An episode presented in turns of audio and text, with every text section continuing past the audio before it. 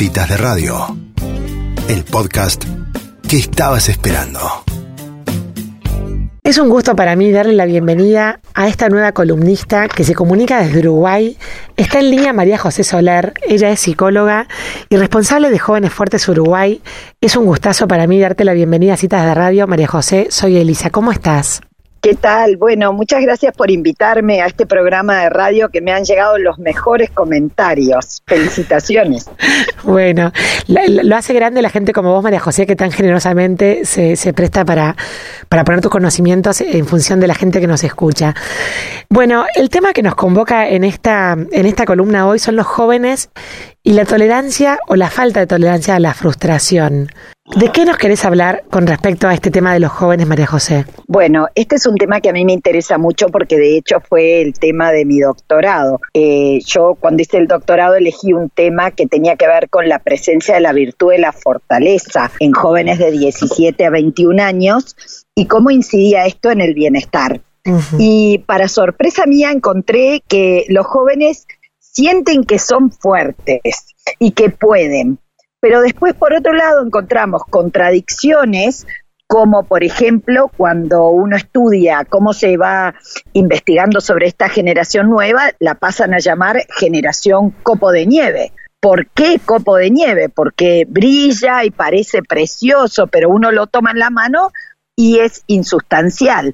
O de repente encontrarme la sorpresa de una universidad en Estados Unidos que en la mitad de la biblioteca pone un pequeño salón para que vayan a llorar los alumnos frustrados por la exigencia del estudio. Entonces uno ve que hay datos de la realidad que no acompañan a la vivencia subjetiva de los jóvenes. ¿Y qué, qué decimos cuando hablamos de tolerancia a la frustración?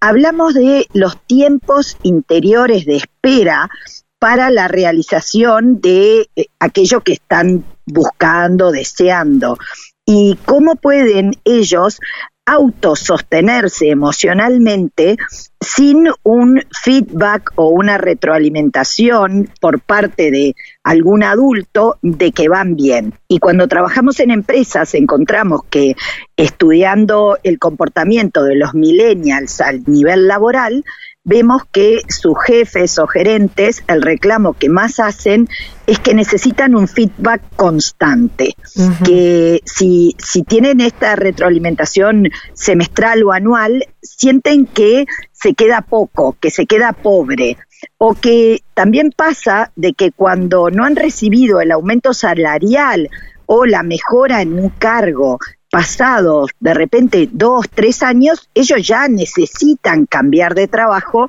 porque no han sido suficientemente reconocidos o sus expectativas de crecimiento profesional no se han llevado a cabo. Entonces, estos datos de la realidad nos muestran que los tiempos interiores de espera han disminuido en los jóvenes. Y ahí es donde se habla de tolerancia a la frustración, de qué manera el joven ha cosechado eh, a lo largo de su infancia y su adolescencia este aumento de los tiempos de espera. Y entonces uno ve también que las consultas, por ejemplo, por trastornos de ansiedad, es de las principales causas de motivo de consulta hoy en día. Y entonces, ¿por qué un aumento del trastorno de ansiedad? Porque la ansiedad me habla de un sentimiento vago de amenaza frente a mi mundo circundante o también de la vivencia de eh, no me alcanzan los recursos de personalidad que tengo para enfrentar lo que me toca vivir. Y por eso me aumenta la ansiedad en todas sus variantes o me aumentan las crisis de pánico. Entonces, estamos viendo psiquismos que de alguna manera hablan de mayor debilidad yoica, de mayor eh, carencia de estrategias de afrontamiento y de autorregulación como para eh, aumentar los tiempos interiores de espera y de eh, elaboración de una respuesta. Se ve la tendencia a una gratificación inmediata, la tendencia a la necesidad de sostén de otros para bancar una situación difícil o obviamente la tendencia al aumento de las adicciones en todas sus variantes como mecanismos de, de huida de algo que no me está gratificando o que se está demorando en que yo pueda realizar aquello que estoy deseando. María José, para quien te escucha y, quizás estas palabras que vos con, en, tu, en tu jerga psicológica usás con tanta fluidez, ¿qué quiere decir eh, el entrenamiento en los tiempos de autoespera. ¿Para qué sirve la espera interna? La espera interna es sumamente importante porque uno puede tener un estímulo cualquiera y una respuesta inmediata que en realidad es una reacción. Es estímulo-reacción, sin un tiempo interior de elaboración. En cambio, tú puedes tener un estímulo, diferir la respuesta a ese estímulo en un tiempo interior donde tú evalúas ¿Digo o no digo? ¿Lo digo de esta manera o no lo digo? ¿Pido ayuda? Eh, ¿Tengo esta conducta? Bueno, aquella vez que hice esto me pasó lo otro. No, ahora rectifico y hago esto otro. Entonces, a eso se le llama el tiempo de libertad interior, que es el tiempo donde frente a un mismo estímulo yo puedo tener tres, cuatro opciones de respuesta. Entonces yo evalúo ¿Cuál es la respuesta más saludable para esta situación específica? Entonces, ese tiempo de libertad es el tiempo que tiene el ser humano de riqueza en una personalidad. Porque hay que tener muy en cuenta que la riqueza de una personalidad se va a medir por el grado de flexibilidad para la adaptabilidad. Tú para ser adaptativo a una situación tenés que ver la oportunidad de comportarte de una manera u otra en esa situación. No es como tú me dijiste tal cosa, yo te grito. No, eso no es adaptativo ni es saludable, ni habla de un cociente emocional elevado. Mm. Es, tú me gritaste, yo difiero mi respuesta, pienso si te digo o no te digo, si te lo digo en este tono o no, si voy por este lado o voy por el otro, y te doy una respuesta emocional adecuada a eso que me pasó. Entonces, ese espacio interior es el espacio de la libertad. Y ese espacio interior tiene mucho que ver con esa tolerancia a la frustración, porque no poder reaccionar cuando tengo ganas de reaccionar me frustra, porque yo quiero decirte cualquier cosa, porque me sentí atacado y entonces mm. creo que tengo derecho a tratarte mal. Y no, no tengo derecho a tratarte mal porque tú me trataste mal. Y no puedo decir yo te grité porque tú me gritaste. No, yo me hago cargo de mis respuestas. Es el espacio de la responsabilidad. Es la habilidad de responder, ¿verdad? Entonces, ese espacio es el espacio interior donde implica mucho ese tiempo de espera, ese tiempo de evaluación, ese tiempo de cociente emocional elevado mm. que habla de libertad y habla de madurez. Hola María José, ¿qué tal? Soy Ángeles Sanz. ¿Qué tal? ¿Cómo estás Ángeles? Muy bien, escuchándote atentamente, me gusta mucho este concepto de, del tiempo de espera y de libertad y me pregunto, en la experiencia que vos tenés, ¿cómo se cultiva eso, ¿no? ¿Cómo, qué, qué hábitos pueden, pueden ser útiles para que eso vaya ganando un espacio en uno? Mira, una vez hace años una muy amiga mía, psiquiatra de niños y adolescentes, le hablaba a los padres diciéndole, aprender a frustrarse solo se aprende frustrándose. Entonces, esto de eh, frustrar a nuestros hijos, no verlo como malo, porque ¿qué está pasando en esta generación copo de nieve? Atrás tenemos padres, muchas veces de hogares eh, donde hay un solo hijo o dos, donde hay muchísima expectativa puesta en estos hijos, pero a la vez dándoles de más en diferentes áreas de su vida. Entonces, ese tiempo de espera de un niño para obtener ese regalo o para comprarse aquello que desea, o para prender el PlayStation, o para eh, comer el postre que no se come antes de la comida. Eh, es eh, el niño va aprendiendo el tiempo de espera desde que es muy chiquito y la mamá de repente lo oye llorar y no sale inmediatamente a darle aquello que quiere, sino que sabe escuchar ese llanto del niño y va viendo cuál es el llanto que habla de una necesidad eh, eh, verdadera, donde, que habla de una angustia, del llanto que es de malcriadera y que habla de un niño que caprichosamente está manipulando a través de un llanto que en realidad no habla de una carencia, sino que habla de una satisfacción inmediata de un deseo. Entonces, es muy importante saber que el deseo surge de la carencia. Cuando yo deseo tomar agua, cuando tengo sed, y hoy en día hay muchos padres que no generan ese espacio de carencia interior saludable para que el niño desee y busque aquello que la obtención le va a dar mucha satisfacción.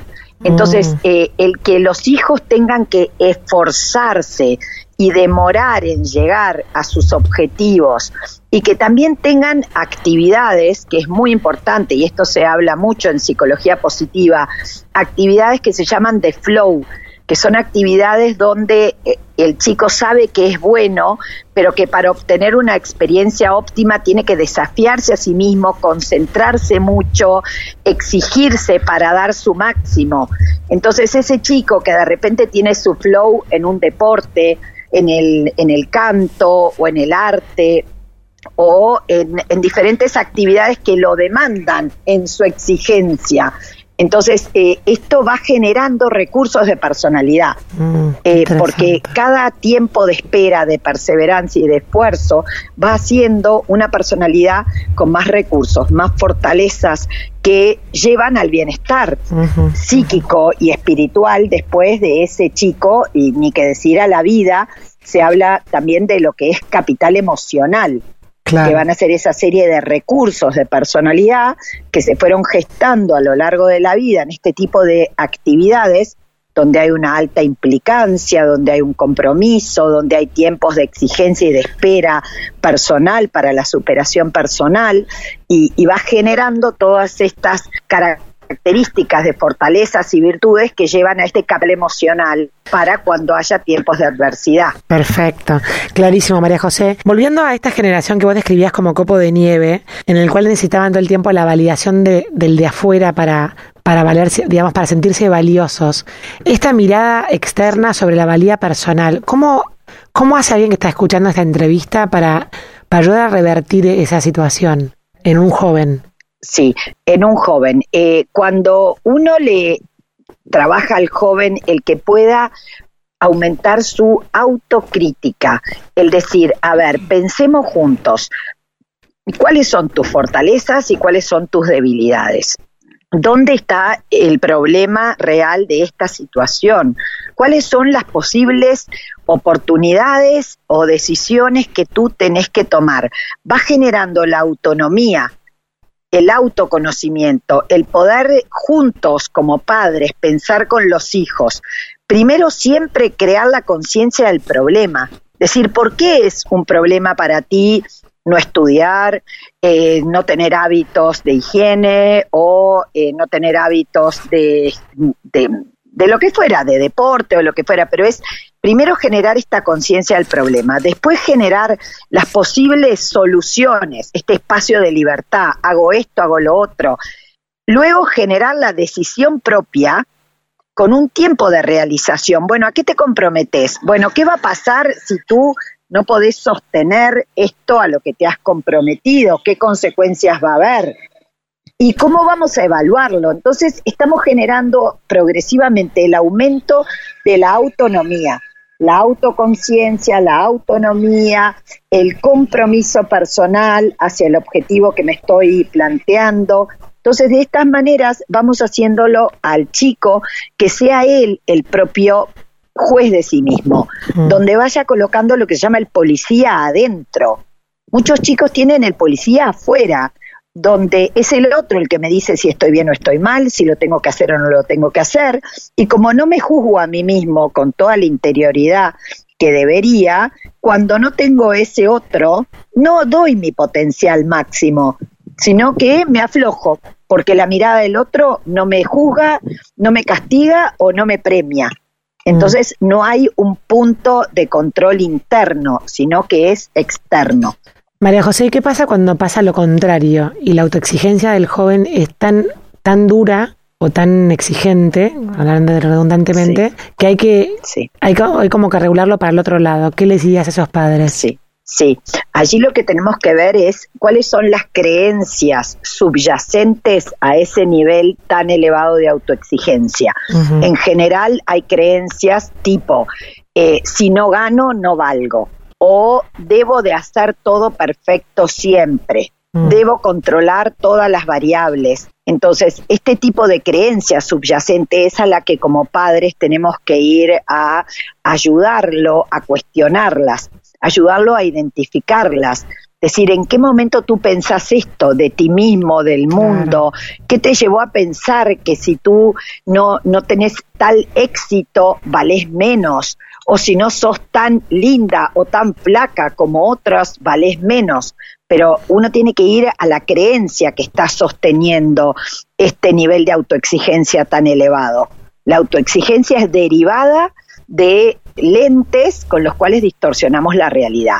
Lentes que tienen que ver con el, con el perfeccionismo, con un voluntarismo del, hipercontrol, con, una valía eh, más competitiva, que tiene que ver más con medirme con el otro y no conmigo mismo. Y mm. también muchas veces es derivado de la falta de conciencia de mis fortalezas. Es decir, yo tengo que quererme, con mis fortalezas y mis debilidades y aprender a reírme de mis debilidades y hacerme amigo de mis debilidades. Entender que la sombra forma parte del vivir. Totalmente, qué clara. Bueno, María José, la verdad que muchísimo para rescatar de esta entrevista, muchísimas gracias. Y bueno, quedamos en contacto hasta el mes que viene. Genial, bueno, nos estaremos viendo una vez por mes reflexionando sobre estos temas tan importantes para nuestro ser padres. Totalmente. Bueno, gracias infinitas, María José. Un saludo grande. Bueno, gracias a todas. Saludos. Bueno, y así pasaba en su primera columna en citas de radio María José Soler, psicóloga uruguaya, hablando de los jóvenes y la frustración.